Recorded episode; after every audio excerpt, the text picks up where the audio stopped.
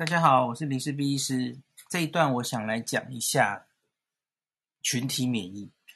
呃，我觉得最近台湾因为疫情变严重哈，所以好多人非常焦虑。但当然，最近这一直都都在催说，我们疫苗到底买到了没啦？那这也是不是一时半刻都在呃，你说监督政府好了哈？那疫苗也产生了一些大大小小的风波哈。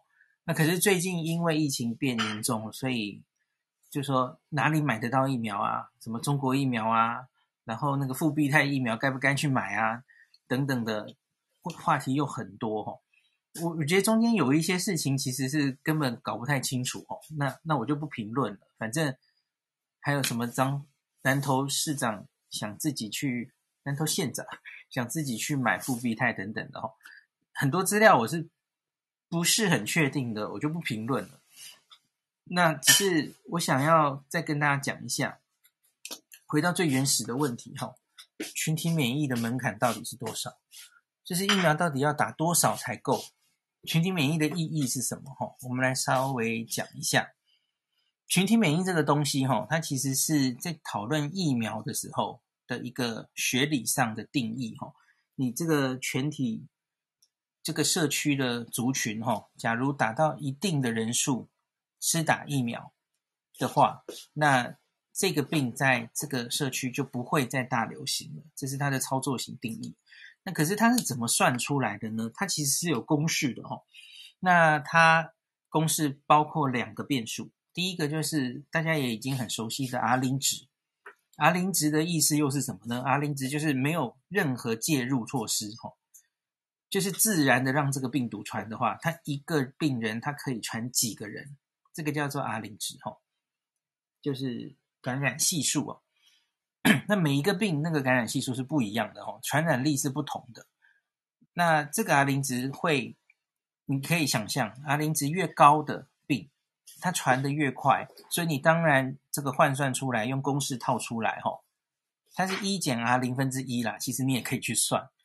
呃，那这样子算出来，那个你就可以算出大概施打多少人才会到群体免疫。那我们举个例，我们常常提到的哦，流感病毒，流感病毒它的 R 零值可能是一点五到二左右，没有新冠那么高哈。那所以它带入公式去减一减哈，那出来大概就是三四成哈。所以你看，我们每年哈打流感疫苗，大概目标就是打个三四成就够了。它就足以让这个流感病毒在冬天不会大量那个流行。好，那另外有一个非常极端的例子叫做麻疹，麻疹大概是现存吼传染力最强的病毒。那麻疹的 R 零值可以到十八。诶，等一下，全体免疫，我我弄一下我的那篇文章。然后，所以除起来，它需要打到。非常高的人都有都有打病毒，它才可能麻疹。其实现在在很多国家都根除了嘛，哦，因为麻疹的疫苗非常有效，然后大概打到九成五以上吧，你就可以把麻疹根除。好，我看到了哈，麻疹空气传染，它的 R 零值是十二到十八，所以你需要达到群体免疫，哈，九十二到九十五 percent，你这个。人口覆盖率，你才能有效的阻绝麻疹。那刚刚讲的流感，我我再确定一下，我我现在把它翻出来了。我写过一篇文章哦，它是一点五到一点八，所以算出来就是三成到四成了。那现在的这个 COVID-19 呢，大概是二点五到四。那另外，假如英国变种病毒是比原来的病毒哈，可能再加零点五，大概是这种。范围哈，那假如我们就用二点五到四这种数字 R 零值来估算的话，那疫苗就需要打六成到七七成五，六十到七十五 percent。好，可是我还没有说另外一个变数，你还要考虑你施打的这个疫苗的保护力，因为你打一个五成保护力的跟九成五保护力的，当然可能。就是需要 cover 的那个人又是不一样，所以呢，你打的是辉瑞的话，你也许这个数字可能就真的是打六到七成五，也许就够了。那可是你打的，假如是 AZ 的话，可能就不一定，你可能要打再多一点。好，所以现在大概大家应该比较知道这个意思了哈。那 Dr. Fauci 最近哈，他他原来也是打讲大概六到七成，那可是后来他大概都是抓七成到八成五了哈。那所以就是把它标准再提高一点点，理论上应该是打越多越好然后。那大概是这个意思。那不要忘记这个群体免疫哦，这是很理论的数字。那除了打疫苗的人，其实自然感染的人，他当然也有一定的保护力。所以应该是这个国家的群已经打自然感染的人，加上已经打疫苗的人，加起来超过我刚刚说的那个百分比的话，大概就有机会过了群体免疫，然后他就不会在人群中造成大流行了哈。所以大概这种感觉。那我回到回台湾，我们来讲台湾。台湾现在我们的部署就是买三千万剂的疫苗嘛，哦，包括了两千万剂的跟国外采购的哦，跟厂商直购加 COVAX，目前是两千万剂，那另外是一千万剂是国产，那两家厂商各买各预购五百万哦，三千万剂是什么意思呢？是一千五百万人份，那除以两千三百万人哦，六十五 percent，所以。我们抓的是六十五 percent，那可是六十五 percent 哦，够不够呢？呃，要看你拿到的是哪一种疫苗嘛，吼，有保护力的因素，然后，呃，六十五也不一定够，对不对？刚刚我讲的那个数字，哈，所以我个人觉得我们的三千万规划是有一点保守的。何况你你买疫苗，吼，它又不一定会如期来，所以像是大家知道嘛，吼。加拿大超买它的国家五倍人口数，日本是超买两倍，吼，那因为你不能买那么正好嘛，然后你的三千万疫苗里面还有一千万是未定之天的国产疫苗，我我觉得是有一点冒险。那当然，诶，我我觉得指挥中心这一路里来采购疫苗一定也是非常的心酸哦，大家也知道。就是欧美大国就把疫苗保保留在自己的国家里嘛，吼。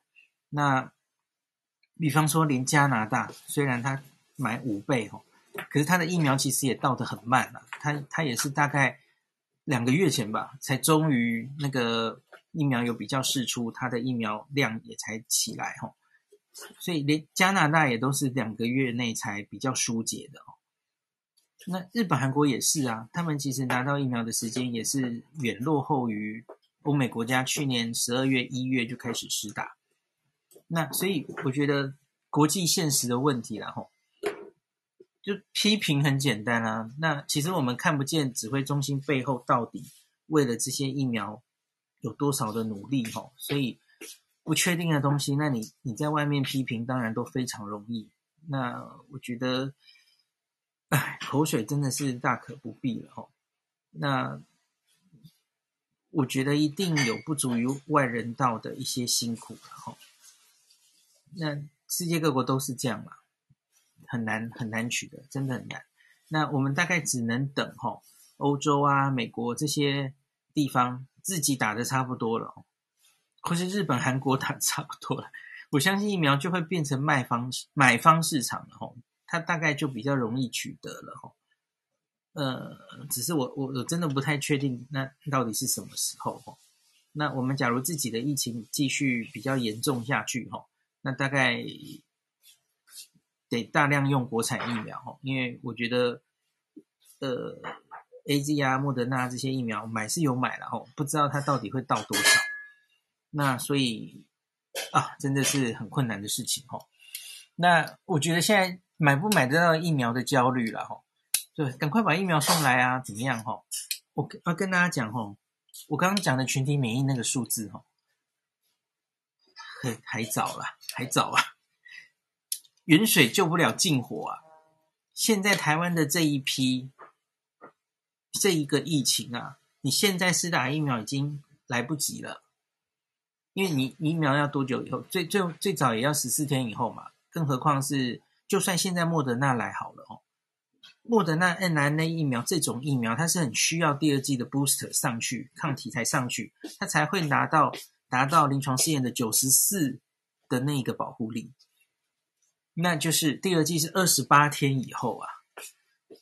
那时候台湾的疫情早就不知道烧成什么样了哦，所以我我我觉得疫苗的议题的确要关心，对，它持续关心。可是现在的台湾有太多事情应该去赶快把它建制起来哈，SOP 顺好，然后有很多问题要解决。我觉得眼前最该解决的可能是。轻症跟无症状是不是应该有一个更好的集中管理的地方？很多媒体在讨论方舱医院，我觉得大家只要不要拘泥“方舱”这两个字，我觉得他们有该有一个集中类似野战医院的地方去，而不是拘泥于哦，我们现在可能用的是征召一些旅馆哦，然后变成加强版的防疫旅馆。加强版的检疫所，可是问题是这样会出问题。这几天其实已经看到了嘛，吼，就有人单独独居在那里面，诶，然后结果出事了，吼，重重症或或怎么样，然后就在里面死亡。因为那里不是一个设备非常，就是像医院一样，吼，你你理论上一人一室，然后重视隐私，然后可是你医护人员应该要，比方说装个闭路电视，吼，你可以看到它里面的状态。你才可以随时监控嘛。有人假如忽然倒下来，你也不知道哦。那假如类似，其实国外我们不要用中国大陆的名词哈。假如大家觉得会 排斥的话，其实不管是欧美都发生过这样嘛，非常紧逼的时候，你你盖所谓的方舱医院可能也有困难，可是你其实可以做蛮多事的。比方说，你就征用体育馆或是大型的会展中心。其他国家都发生过啊，然后就用隔帘隔帘，有点像野战医院哦，把这些轻症跟呃无症状的人，然后筛出来，你就让他住在那里，然后医护人员在那边待命。那因为不是一人一室，所以只要有人有有症状或怎么样哈，马上大家可以监测得到哈，就马上处理。那今天有记者访问我这件事，然后他很意外于我说，哼。你觉得大家都通铺睡在那里，这样安全吗？这样子，我就说你，你知不知道昨天吼有一个新闻，就是柯批说了吼，柯批说这个，诶，量量能实在不够了，所以所以可不可以两人一室？这其实是类似同样的问题吼，就是已经得病的人，他还会不会，他该不该怕另外一个得病的人？呃。病毒的话是这样的，它其实是很有排他性的哦。这个病已经一个得病的人，他身体里、他呼吸道里哦，那个病毒量是非常高的，在他发病的前二后十都是这样。所以，假如你住的都是前二后十这种病人哦，其实他身体里的病毒量就远高于他旁边住的任何人，所以他应该是不太会。再受他旁边有一些病人影响哦，学理上是这样。那你可能会担心说，哎，搞不好他隔壁住个变种病毒怎么办？住个印度变种病毒怎么办？他现在是住英国哦，那他假如重复感染哦，一个英国一个印度全部都在同一个人身上，他会不会更容易重病啊？呃，我们现在没有这种证据可以告诉大家这样子好不好？对。而且其实病毒是有一种这种现象的。我前几天看到一篇有趣的研究啊，就是大家知道哈，鼻病毒 （rhinovirus），鼻病毒是一个造成感冒非常常见的病毒哈。有研究说，得到鼻病毒感染的人哈，他反而不容易得新冠，就有趣啊哈。这个病人在得一个病毒的时候，哦，另外一只病毒就不容易入侵他哈。病毒有互相排他性这样子。那我觉得细菌的话，哦，细菌比较容易说，诶，你隔壁有一个病人，他他有一个很有抗药性的细菌，然后假如都到同一个病人身上，哇，那这个病人又又产生另外一个感染，哦，是这个产生的，哦，这个这株另一株细菌产生的，可是病毒好像就比较没有这样子了，哦，所以我其实觉得，假如都在一个通铺哦，类似野战医院，然后大家只是很简单的隔帘这样隔开来哦，我没有觉得这样子感控会有太大的问题。那我觉得这是利弊了。那也有人担心说，那在里面工作的医护人员岂不是压力更大？诶，因为医护人员照顾这些新冠的病人哦，那些病人是不是一人一室对那个？医护人员有有差吗？因为全部都是全副武装嘛，面对他们，我我自己觉得应该没有差太多了。那总之，我觉得可能这只是个提议，我又不是指挥中心，我我只是觉得这可能可以比较有效率的解决我们的轻重症分流，然后轻症跟无症状的人要有地方去，有地方隔离，吼。的问题，那发生了重症的状况，可以及时的处理哦，而不是在那个一个诶一个一个的这个一人一房的简易旅馆里面，然后你可能无法及时发现它的状况哈，可能有效避免这种状况，而且这样其实医护的人力应该也是可以比较节省的，因为大家想一下。这个一个会展中心搞不好可以收个，我乱讲，我说我说八百人好不好？那你原来这八百人搞不好你需要去征用四家甚至五家的防疫旅馆，那你就需要五组医护去照顾这总共五家旅馆的人。那可是你在会展中心，你搞不好两组三组，你就可以有效的，而且是蛮有效的监控这些人，看谁会变成重症哦。我。我觉得是有可能可以朝这个方向规划的哦。好，那这个今天就大概讲到这里哦。我觉得大家对于取得疫苗有一些焦虑了哈，然后就一直说，呃，指挥中心要赶快努力去买疫苗等等哦。只是我觉得真的就是现在控制眼前的疫情比较重要了哈。你你拿到疫苗，我觉得首要的就是让前线的医护人员，特别是。双北的吼，压力最大的地方的前线人员都要打到。今天那个陈宗彦副指挥官有讲吼，呃，四十一万剂的 AZ 吼，那个施打优先顺序还是医护人员为主，然后双北的前三类人员吼，会尽量希望他们都先施打到。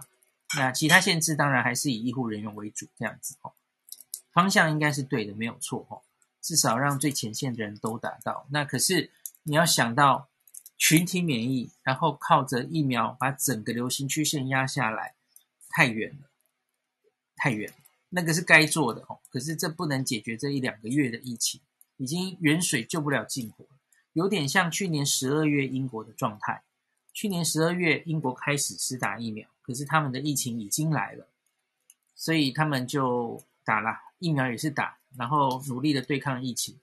那当然，他们后来到了别的国家，在今年的三四月开始出现第四波的时候，哦，英国就挡下来了，因为他他们那个时候的这个疫苗施打率已经到了一定的程度，哦，所以十二月打的疫苗让他们可以挡下三四月全世界的第四波，所以当然值得打。那可是这一波的疫情可能要烧到六月中。甚至烧到七月的疫情，疫苗是远水救不了近火，大家要有这样的认知。一般人啦，哦，那医护人员当然是希望能尽量施打，这这个方向是绝对没有问题。那今天就讲到这里。